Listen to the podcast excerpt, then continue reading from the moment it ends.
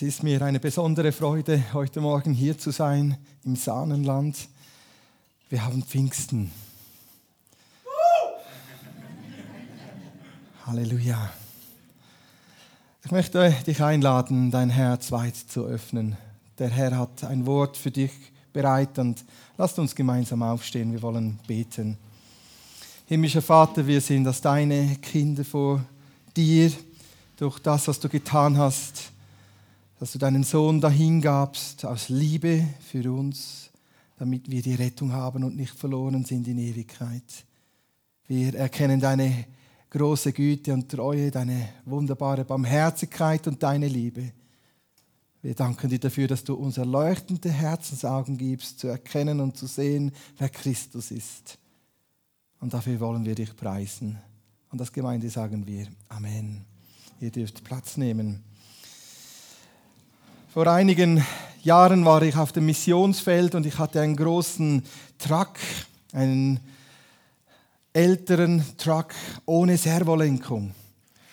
Und man kann sich das vorstellen, wenn man so einen Lastwagen hat mit circa 6, 7, 8 Tonnen und man hat so ein großes Lenkrad, wie man da an diesem Lenkrad reißen und ziehen muss, bis sich dann diese Räder bewegen. Heute dürfen wir die Servolenkung haben und vielleicht sogar mit einem Glas in der Hand oder einem kleinen Espresso to go, mit dem kleinen Finger das Servolenkrad steuern und einparkieren. Und diejenigen, die sogar ein Auto haben, wo das automatisch tut, umso besser. Wir sind dazu gemacht, dass die Kraft des Heiligen Geistes wirkt. Diese Servolenkung beim Auto ist so ein Segen. Sie ist unterstützt von Energie. Deswegen lenkt es viel einfacher. Bist du dir dessen bewusst, dass du von Gott geschaffen wurdest dafür, dass du die Kraft des Heiligen Geistes empfängst? Ich lade dich heute ein, die Taufe des Heiligen Geistes mit mir zu vertiefen. Und vielleicht kennst du einiges Einzelnes beim Thema die Taufe im Heiligen Geist gibt es sehr viel Wertvolles zu entdecken. Und beim ABC ist es ja so, dass es beim A anfängt und dann geht es weiter zum B und C. Und vielleicht hörst du heute zum ersten Mal etwas über D, E, F, G. Weil es gibt noch mehr als das, was du vielleicht schon weißt über den Heiligen Geist. Zum Beispiel, dass er der Geist der Wahrheit ist, uns Einheit gibt in Christus, uns führt oder überführt von der Sünde, vom Unglauben, uns aber auch rufen lässt, aber lieber Vater, und uns Heilsgewissheit gibt.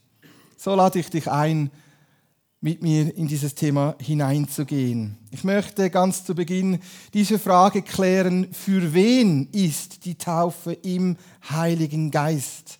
Ist sie überhaupt noch verfügbar? Gilt sie uns heute als Gemeinde hier im Berner Oberland, in der Schweiz. Und ich möchte diese Frage mit dem Wort Gottes beantworten. Und es heißt, denn euch und euren Kindern und allen, die in der Ferne sind, die der Herr, unser Gott, herbeigerufen hat, ihnen gilt diese Verheißung.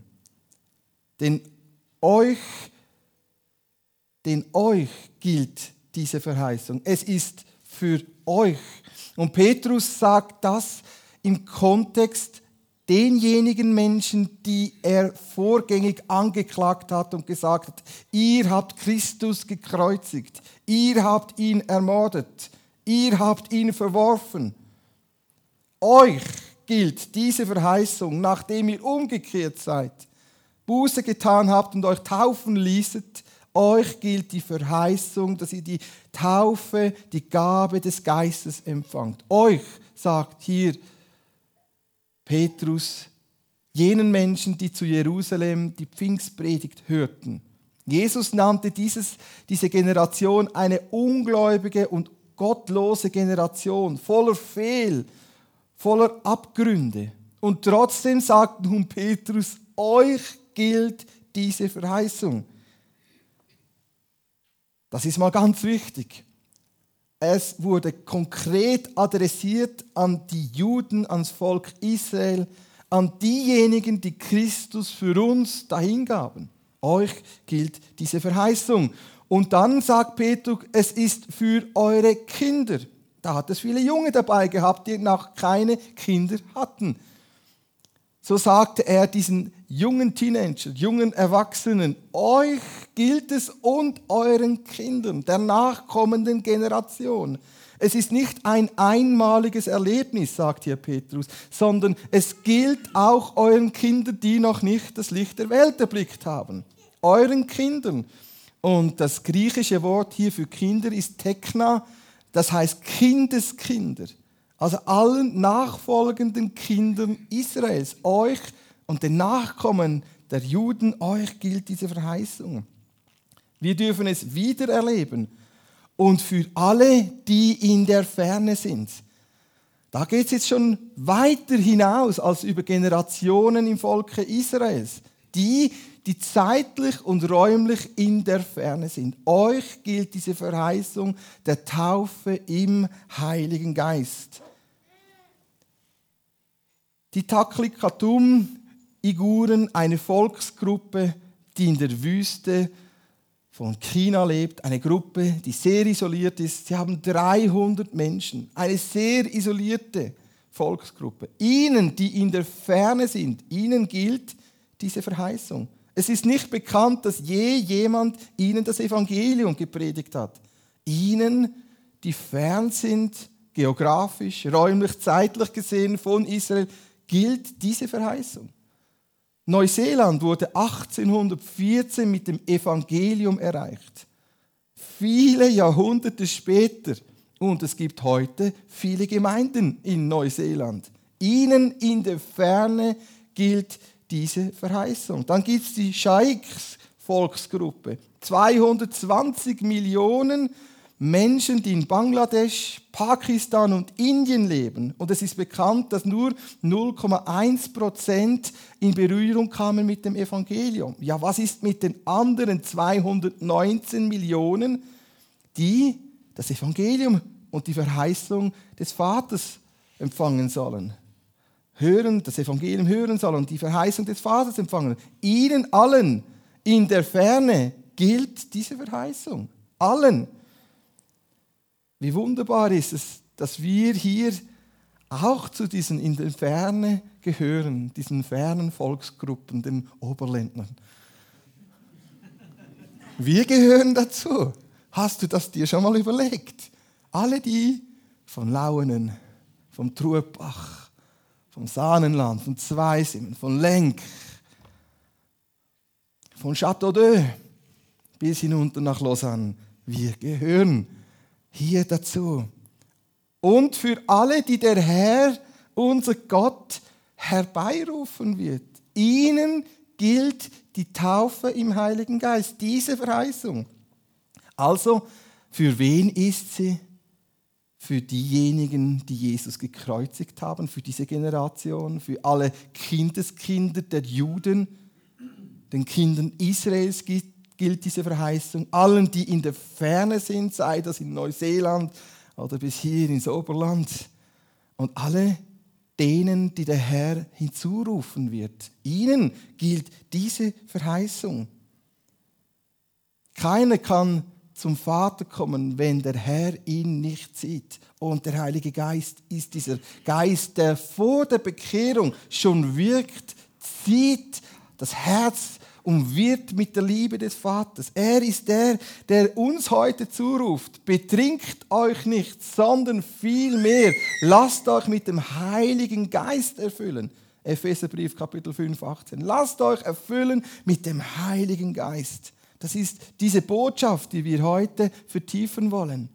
Wir wollen hineingehen und betrachten, was ist die Taufe im Heiligen Geist? Was ist sie?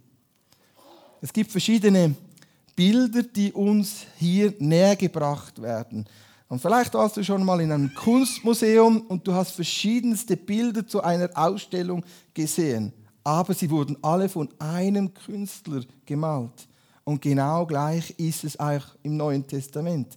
Der Autor, der Initiator ist der gleiche. Es ist unser himmlischer Vater, der uns in Jesus Christus diesen Zugang gibt zu dieser Taufe im Heiligen Geist. Und er benutzt verschiedene Bilder. Und die wollen wir nun miteinander betrachten.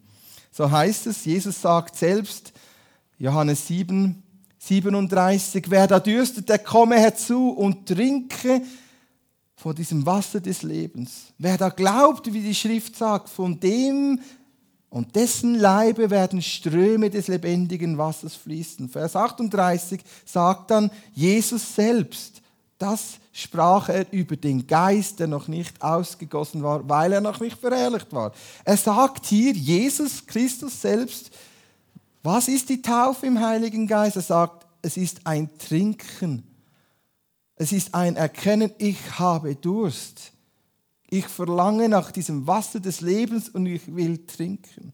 Etwas, was wir als erstes lernen müssen, ist als wiedergeborene Christen zu trinken vom Heiligen Geist. Jedes Baby trinkt zuerst Milch, bevor es feste Nahrung zu sich nimmt. Das Erste, was wir brauchen, ist das Verständnis, wir brauchen dieses Trinken des Geistes Gottes, dieses Wasser des Lebens brauchen wir. David, der König David, sagt im Psalm 23, Vers 2, und er führt mich zu stillem Wasser, wo ich trinken kann. Er erquickt meine Seele. Das Trinken ist so entscheidend und elementar. Es ist ein automatisierter Reflex, der Gott dir gegeben hat. Wenn du Wasser oder Milch oder flüssige Nahrung bekommst, du trinkst sie und nimmst sie auf. Und das ist hier ein Bild, das Jesus selbst allen Juden und uns in den Nationen gab. Er stand ja da auf in diesem Laubhüttenfest wo sie diesen goldenen Krug, der Hohepriester, diesen goldenen Krug in die, in die Lüfte hob und schwenkte, alle mit den Palmzweigen, äh, Palmzweigen wedelten. Da sagte Herr, ich bin es, ich bin es, der euch dieses Wasser gibt. Ihr, die ihr ruft, Hosianna, ach Herr, hilf. Dann sagte der Herr, ich bin es, der euch hilft mit diesem lebendigen Wasser. Und der hohe Priester brachte ja dann das Schwenk- und Trankopfer da und bat um den Regen und das Wasser des Lebens. Wir sollen trinken. Das erste Bild von diesem Künstler, dem Herrn, der da malt, ist das Bild des Trinkens. Von welcher Quelle trinkst du? Trinkst du von deinem Smartphone? Oder hast du deine Kopfhörer an und hörst dir irgendwelche Musik an? Oder ist dein Hobby das Trinken, das du täglich brauchst? Oder der Sport? Von was trinkst du? Trinkst du am liebsten vom Heiligen Geist, von dem, den wir trinken sollen? Auch im alten Bund, als das Volk Israel aus der Gefangenschaft geführt wurde, dann in der Wüste war 40 Jahre, sie hatten am Morgen Manna und am Abend hatten sie Wachteln. Und was hatten sie durch den ganzen Tag hindurch? Der Fels, der sie begleitete und von dem lebendiges, frisches Wasser fließte. Mose musste den Fels nur einmal schlagen und dann kam frisches, lebendiges Wasser und dieser Fels, der Herr, der der Fels der Gemeinde Israels ist und der Gemeinde der Nationen ist, der Brautgemeinde, begleitete das Volk Israel mit lebendigem, frischem Wasser, wo sie täglich, stündlich trinken durften. Was für ein gewaltiges Bild. Und das war ja dann auch die Sünde, weswegen Mose nicht ins verheißene Land gehen konnte, weil er ein zweites Mal den Fels schlug. Jesus wurde nur einmal geschlagen, ans Kreuz geschlagen, genagelt. Und beim zweiten Mal sollte er reden, Mose, zum Fels. Und das ist auch heute bei uns. Wir sollen zum Fels, der uns trägt, reden. Du darfst reden mit dem Herrn, der dein Fundament ist. Dein Fels, der dich trägt. So sagt Jesus zu dieser Frau, die da dürstete am Jakobsbrunnen, wer da trinkt von diesem Wasser, das ich geben wird, wird nimmer mehr dürsten, sondern sie oder derjenige, der trinkt, wird eine Quelle des Wassers in sich haben und diese Quelle quillt in Ewigkeit.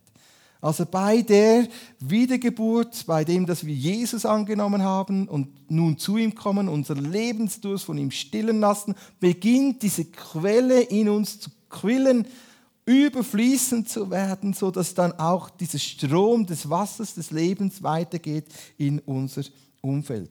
Jesus allein ist es, von dem wir trinken sollen. Von Jesus sollen wir trinken. Er ist der, der dein Durst, dein Lebensdurst, deinen Hunger stillt. Wir kommen heute zu Jesus als dem Haupt der Gemeinde, als dem Fundament, zu dem Fels, der da trägt. Wir glauben an die Schrift und wer da glaubt, wie die Schrift sagt, wird empfangen von ihm.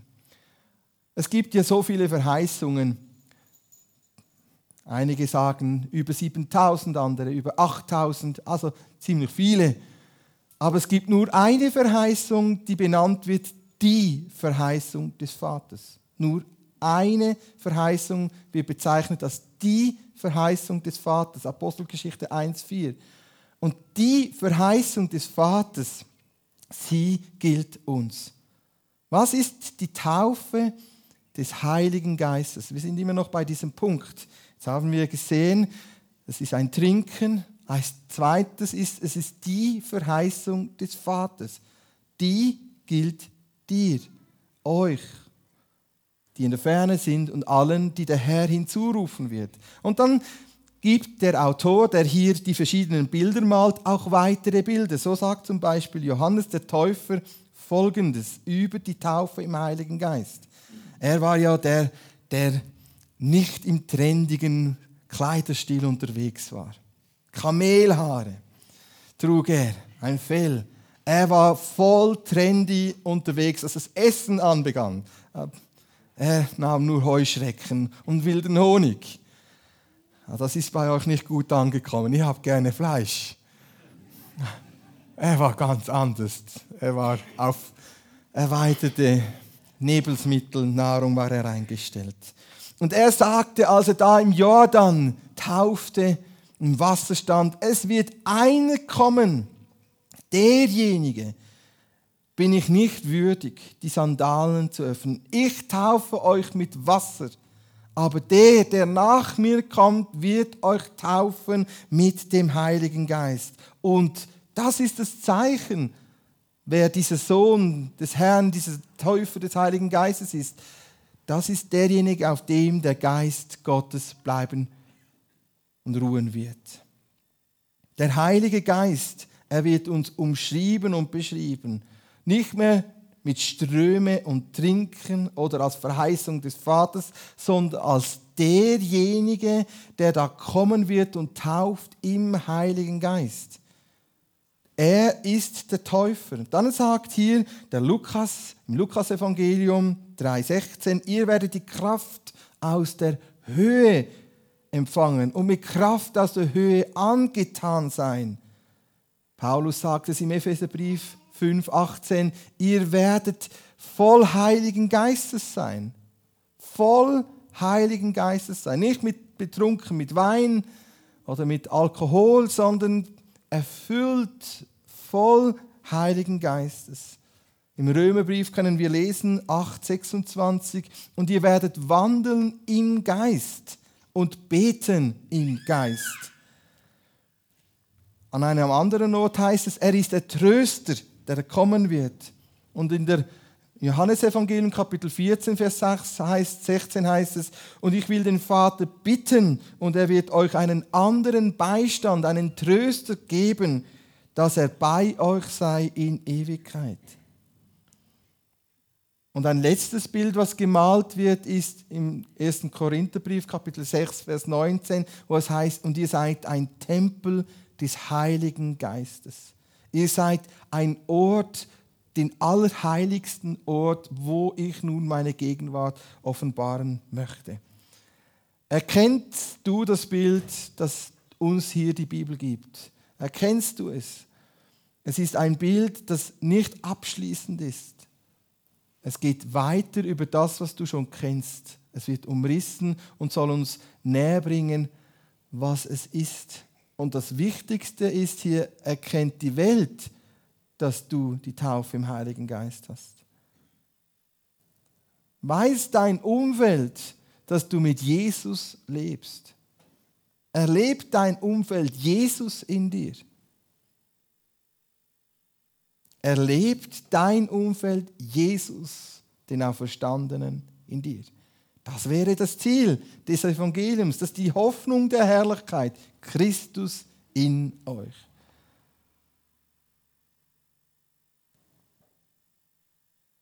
Es geht also nicht um Kirchenbesuche, Anwesenheit am Sonntagmorgen.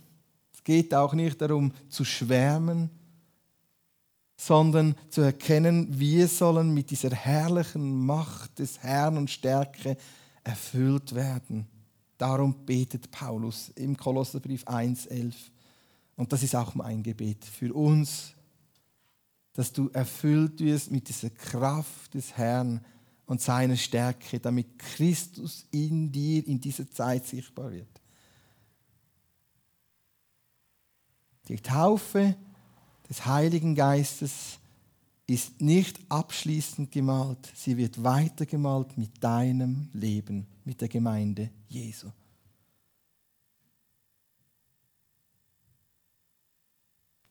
Deswegen haben wir hier so auch einen inneren Appell des Heiligen Geistes. Wir sind nicht einfach nur zum Glauben an Jesus Christus gekommen, damit wir die Vergebung der Sünden haben, Frieden mit Gott und Heilsgewissheit, sondern wir sind zum Glauben an den Herrn Jesus gekommen, damit wir Empfänger sind der Taufe des Heiligen Geistes. Denn als Petrus sagte, euch gilt diese Verheißung und euren Kindeskindern und denen, die in der Ferne sind und allen denen, die der Herr hinzurufen und hinzufügen wird, sagte er, nachdem ihr Buße getan habt, nachdem ihr die Vergebung der Sünden habt, euch taufen ließet, empfangt die Gabe des Heiligen Geistes. Das Evangelium ist nicht abgeschlossen, sondern es beinhaltet die Taufe des Heiligen Geistes. Es geht weiter als die Bekehrung, die Wiedergeburt und die Errettung. Wer ist der Heilige Geist? Ja, wer? Ganz wichtig zu wissen, wer denn dieser Geist des Herrn ist, dieser Heilige Geist. Es ist derselbe Geist, der Gott aussandte und der über der Erde brütete, als ein Chaos herrschte. Es ist dieselbe, derselbe Geist, wo wirkte, was der Herr sprach. Als der Herr sprach, es werde Licht, führte der Geist Gottes es aus. Also es sprach, es gebe eine Unterscheidung zwischen Tag und Nacht, eine Scheidung zwischen Wasser und Erde. Da führte der Geist Gottes es aus, der da brütete und schwebte über der Erde. Das können wir lesen. Ersten Buch Mose, Kapitel 1 und folgende beim Schöpfungsbericht. Und nun ist er aber nicht nur ein Geist, der schöpferisch wirkte, und uns formte und uns Leben gab, sondern er ist auch ein Geist, der mit uns Gemeinschaft haben will. Denn Gott ist Geist. Das heißt im Johannesevangelium Kapitel 6, Gott ist Geist. Und diese Worte, die wir sprechen zu euch, sind Leben und Geist. Also manchmal haben wir uns hier vielleicht auch zu korrigieren und neu umzudenken und zu sehen, ja, unser Bild, das wir haben über Gott als Vater, das müssen wir erweitern und korrigieren. Denn wer mit Gott Gemeinschaft haben will, muss sich im Geist ihm nahen. Deswegen ist auch der Lobpreis, der ihm gefällt, ein Lobpreis, der aus Geist und Wahrheit geschieht. Deswegen sucht Gott solche, die ihn beten im Geist und in der Wahrheit. Dieser Geist, wer ist er? Er ist ein Geist, der befähigt. Das können wir lesen, 2. Mose 35, 30 bis 34. Da hat der Herr den Bezalel bestimmen, die Werke auszuführen für die Stiftshütte. Und es ist eindrücklich zu sehen, wie dieser Geist Gottes auf diesen Bezalel kam und er wurde befähigt, Goldschmiedearbeiten zu machen in einer exzellenten Arbeitsweise, die seinesgleichen sucht. Er war, wurde befähigt, Pläne zu entwerfen, Werkzeuge zu entwerfen. Er wurde befähigt, durch den Geist Gottes alle Arbeiten umzusetzen. Und dazu hatte er noch einen Mitarbeiter, der auch befähigt wurde, durch den Geist Gottes Arbeiten auszuführen. Er ist heute noch dieser Geist, der dich befähigt, tüchtig zu sein in deinem Arbeitsumfeld. Von wem hast du deine Talente und Gaben? Vom Heiligen Geist. Ist dir das bewusst oder schreibst du dir deine Talente und Stärken und Präferenzen, die du sehr gut kannst, selbst zu? Es ist das Geschenk des Heiligen Geistes. Er ist es, der befähigt.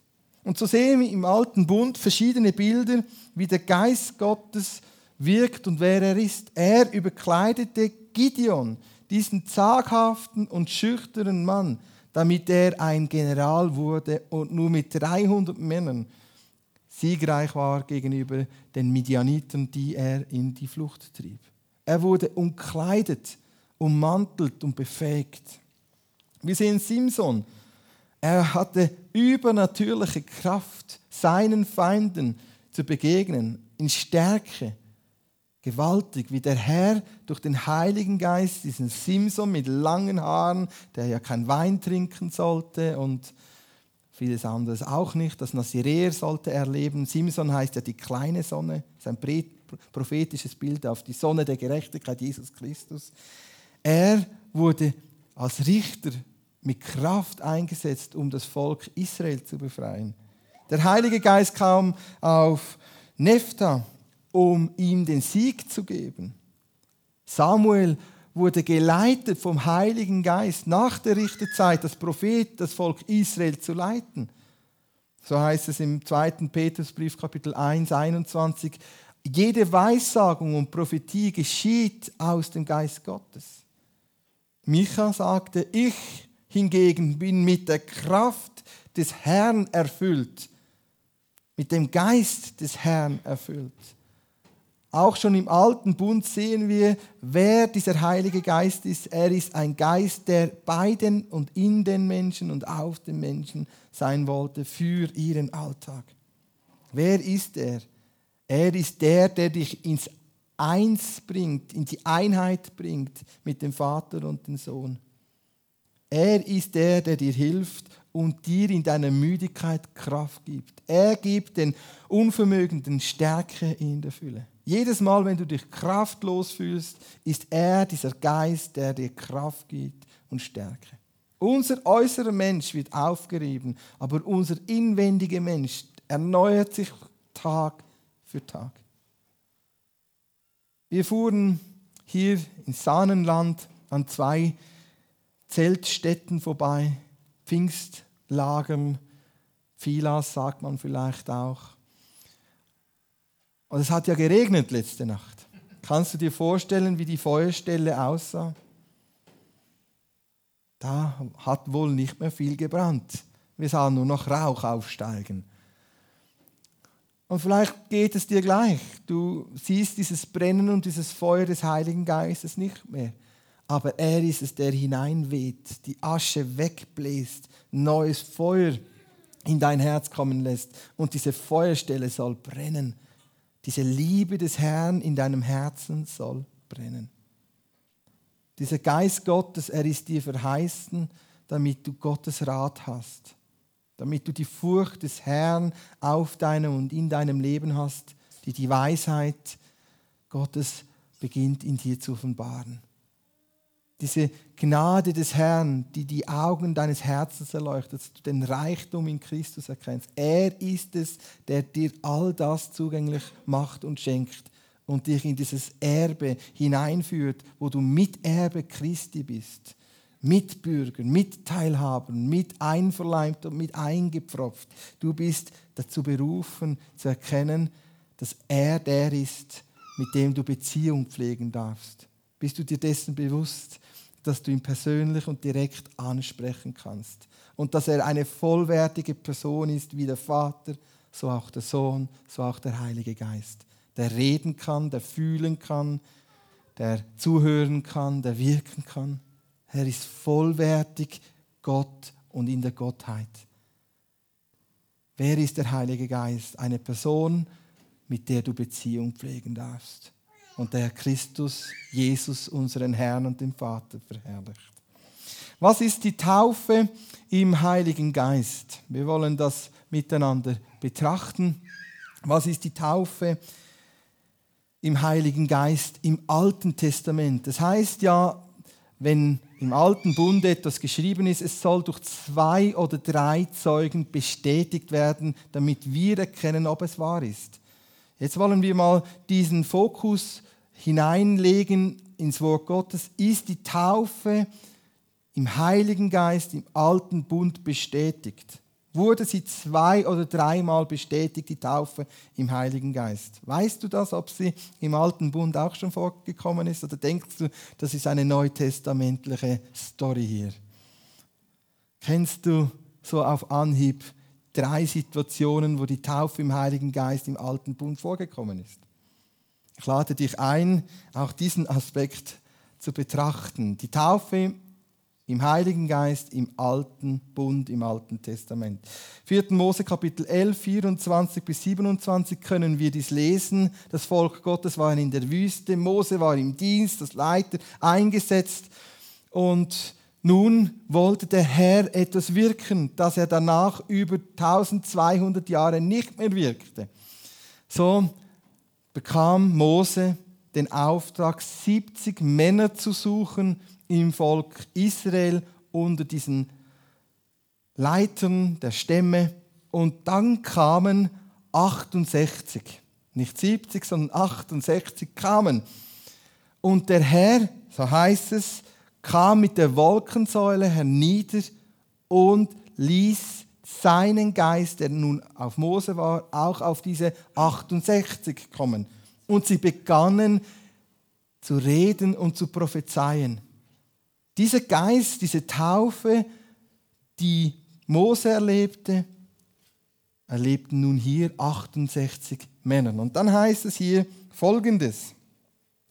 Vers 26, 4. Mose 11, 26. Zwei dieser 70 Männer deren Name Mose aufgeschrieben war, hatte, waren nicht zum heiligen Zelt gekommen, sondern im Lager geblieben. Zwei kamen nicht. Hochinteressant, weswegen die nicht zu Gott kommen wollten. Der eine heißt Eldat und der andere Medat.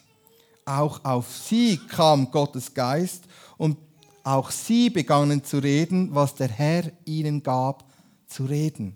Da waren also zwei Männer, die kamen nicht. Ihre Namen bedeuten folgendes. Eldat bedeutet Gott liebt mich. Man muss sich das mal vorstellen. Da war einer, der den Namen trägt, Gott ist Liebe, Gott liebt mich. Aber er kommt nicht zu Gott, zu seinem Zelt der Begegnung. Der zweite heißt Medat und sein Name bedeutet Liebling Gottes. Also da kommt der Liebling Gottes und der, der selbst weiß, Gott ist Liebe, er liebt mich, kommen nicht. Warum? Weil sie wohl Furcht in ihrem Herz hatten und nicht verstanden, dass es Gott nur gut meint, wenn sie vor Gott antraben müssen. Die hatten wohl noch Furcht in ihrem Herz. Aber Gott war so genial und sagte, sie sind aufgeschrieben, sie gehören zu denen, die herbeigerufen werden, auch wenn 68 da sind. Mein Geist ist nicht limitiert. Ich weiß genau, wo sie sind. Ich habe sie lokalisiert. Und meine Liebe kommt jetzt gerade mal ganz mächtig auf sie. Und sie sollen und dürfen, müssen das Gleiche erleben wie alle anderen 68. Und sie begannen zu prophezeien und zu reden, was der Herr ihnen gab, auszusprechen. Und so geht es vielleicht dir. Du denkst, ja, das mit Pfingsten, das war ja schön und recht. Ich weiß, der Herr liebt mich und ich liebe ihn auch. Und du weißt sogar, oder denkst sogar, ich bin vielleicht sein Liebling. Er hat mich besonders lieb, ich ihn ja auch. Und du bleibst so fern bei, bei Aufrufen, bei Momenten, wo du mehr empfangen kannst, bist du immer schön dezent zurückhaltend. Aber weißt du, Gottes Geist hat dich lokalisiert heute Morgen. Er kann auch zu dir kommen, wenn du nicht kommst. und dir Pfingsten schenken. Wie wunderbar ist es, dass uns das erste Bild im alten Bund, als das Zeugnis nähergebracht wird, dass Gott Männern und Frauen begegnen will, ihnen dienen will. Das zweite Bild ist aus dem Buch Joel, Kapitel 3. Hier ist der Prophet Joel und prophezeit Gericht, das danach gekommen ist. Zerstörung und Terror. Er sagt, dass der Tempel zerstört wird und dass danach eine Zeit der Wiederherstellung kommt. Das sehen wir jetzt auch gerade, die Sammlung Israels, die Staatsgründung, die Wiederherstellung, die geistliche Erneuerung. Und dann prophezeit dann hier Joel und es wird geschehen. Tage werden kommen, da werde ich meinen Geist ausgießen über alles Fleisch. Und eure Söhne und Töchter werden Weissagen. Und eure älteren Senioren, sie werden Träume haben. Und eure jüngeren Männer werden Visionen bekommen. Und selbst über die Knechte und über die Mägde werde ich in jenen Tagen meinen Geist ausgießen. Joel hat hier ein Bild von der Taufe im Heiligen Geist, wo die sozialen Ungerechtigkeiten und Abwägungen und Hierarchien aufhebt. Und er sagt nun, es ist nicht mehr nur für Propheten, Könige und Priester und spezielle Männer vorgesehen, dass sie die Taufe und die Salbung des Heiligen Geistes bekommen, sondern für alle ist es bestimmt Alte und Junge.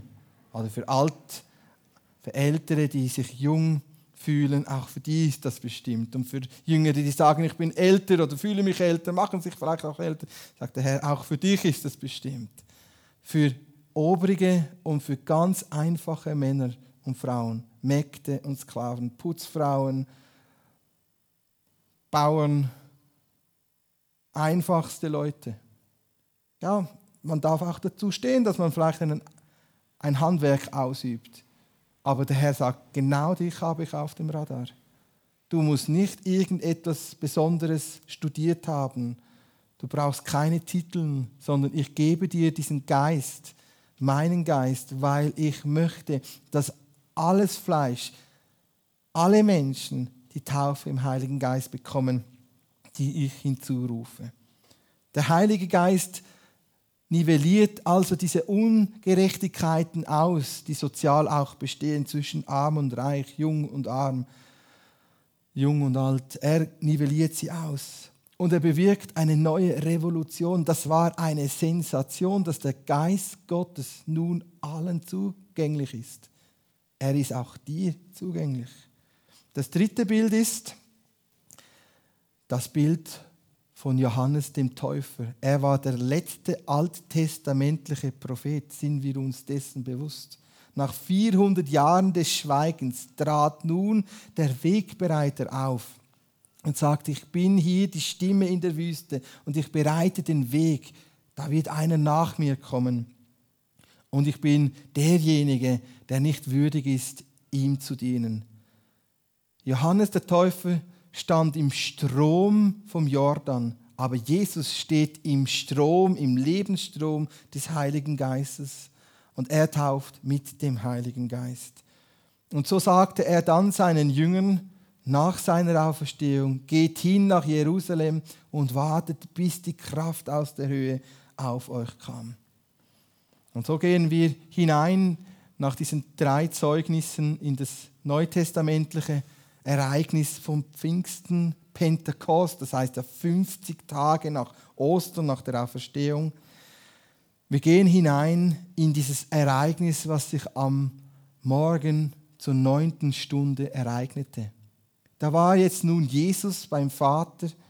Er stieg auf, von Auffahrt bis Pentekost waren es zehn Tage und er war nun beim Vater und er selbst betete, dass diese 120 Jünger und Jüngerinnen des Herrn die Verheißung des Vaters empfingen.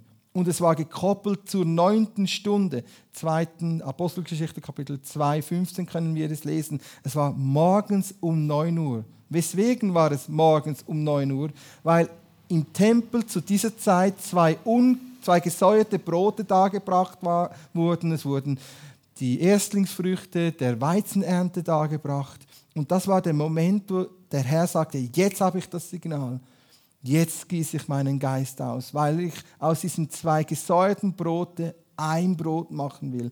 Ein Leib. Nicht nur ein gesäuertes Brot steht ja für die Juden und eins für die Heidennationen. Nein, ich mache jetzt nur eins, Epheserbrief Kapitel 3. Und dann kommt dann die Weizenernte, das Zeitalter der Ernte, der Erntearbeit. Da kam dieses Signal zur Weltevangelisation und zur Weltmission. Er sagte, wartet in Jerusalem, bis ihr die Kraft des Heiligen Geistes empfangt. Dann werdet ihr meine Zeugen sein, sowohl in Jerusalem, sowohl in Samaria, Galiläa, bis ans Ende der Erde. Also die Pfingstausgießung, die Taufe im Heiligen Geist ist der Start zur Weltevangelisation. Es wurde gesagt, damit jetzt seid ihr befähigt und bevollmächtigt hinzugehen und zu wirken. Wir kommen zu einem weiteren Aspekt der Auswirkungen und schon bald auch zum Abschluss dieser Verkündigung.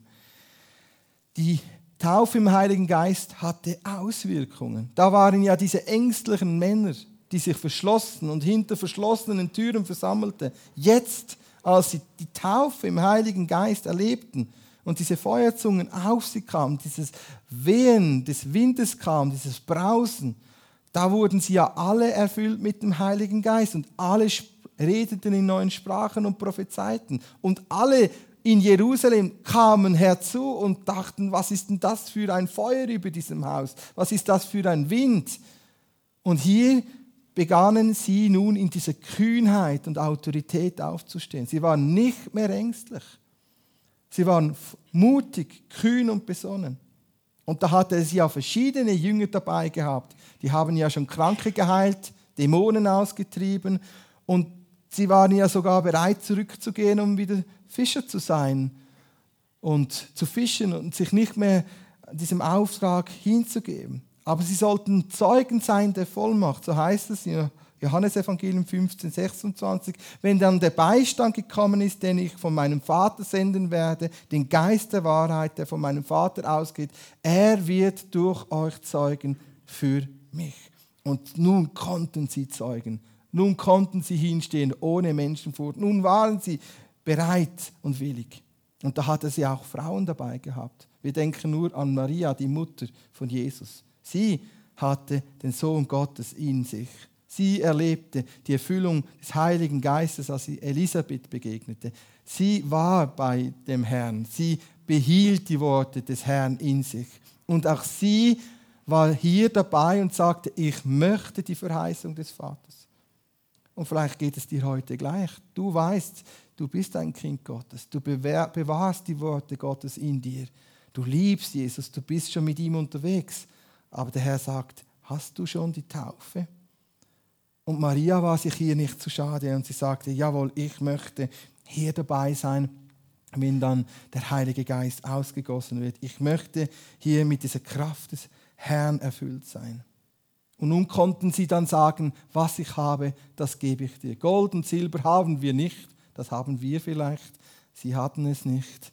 Aber was ich habe oder was wir haben, das geben wir dir. Steh auf im Namen Jesus und geh. Und Lahme wurden gesund. Das, was nun in ihnen begann aufzubrechen, war voll Autorität und Vollmacht, Kranke zu heilen, Lahme gehen zu machen, Tote zu auferwecken, Blinde wurde wieder sehend, Taube hörten und Stumme redeten und sie begannen zu dienen als Evangelisten, Aposteln, Lehrer, Propheten und wirkten. Und in der Apostelgeschichte 5, 32 heißt es, und der Geist wird denen gegeben, die Gott gehorsam sind. Hier waren Männer und Frauen zusammen, die suchten Gott, diese Erfüllung, diese Taufe im Heiligen Geist, diese Kraft und Ausrüstung zum Dienst, weil sie gewillt waren, Gott gehorsam zu sein. Manchmal ist es genau dieser Punkt, der dann diese Offenbarwerdung, diese Kraft des Geistes, die ausgegossen ist über den Leib Jesu, hindert, weil wir im Ungehorsam oder Unwilligkeit zurückbleiben. Und das ist ja dieses Bestreben des Geistes Gottes, dass wir in die Einheit kommen mit dem Herrn. So waren sie bei Pfingsten zusammen, diese Kraft kam und es verteilten sich Feuerzungen auf alle Anwesenden. Der Geist Gottes manifestierte sich mit Feuerzungen, ein mächtiges Brausen kam, ein Sturmwind und erfüllte das ganze Haus. Und da waren sie zusammen, diese Feuerzungen aus, verteilten sich auf jeden Einzelnen und sie wurden erfüllt mit dem Heiligen Geist. Und sie begannen zu reden in einer Sprache, die sie nicht lernten, sondern die der Geist Gottes gab zu reden das Pfingstwunder. Sie redeten in einer Sprache, die der Heilige Geist gab. Wie empfängst du die Taufe im Heiligen Geist? Der erste Punkt ist durch deine Umkehr. Durch das, dass du sagst, ich brauche Vergebung meiner Schuld, meiner Sünden, ich brauche das Blut Jesu. Und wenn du das Blut Jesu hast, wo dich reinigt und heiligt, wo du abgewaschen bist, qualifizierst du dich für die Taufe im Heiligen Geist. Keine andere Voraussetzung braucht es als die, dass du sagst, Jesus, rette mich, reinige mich, wasche mich, schreib meinen Namen ins Buch der Ewigkeit, erneuere mich, lass mich heilig und tadellos sein durch dieses heilige, kostbare Blut. Denn der Heilige Geist kommt nur an einen Ort, wo heilig ist und gereinigt ist. Sind wir uns dessen bewusst, dass der Heilige Geist diese Taube Gottes, diese Offenbarwerdung der Einheit Gottes, sein Nest nicht auf einem Misthaufen baut.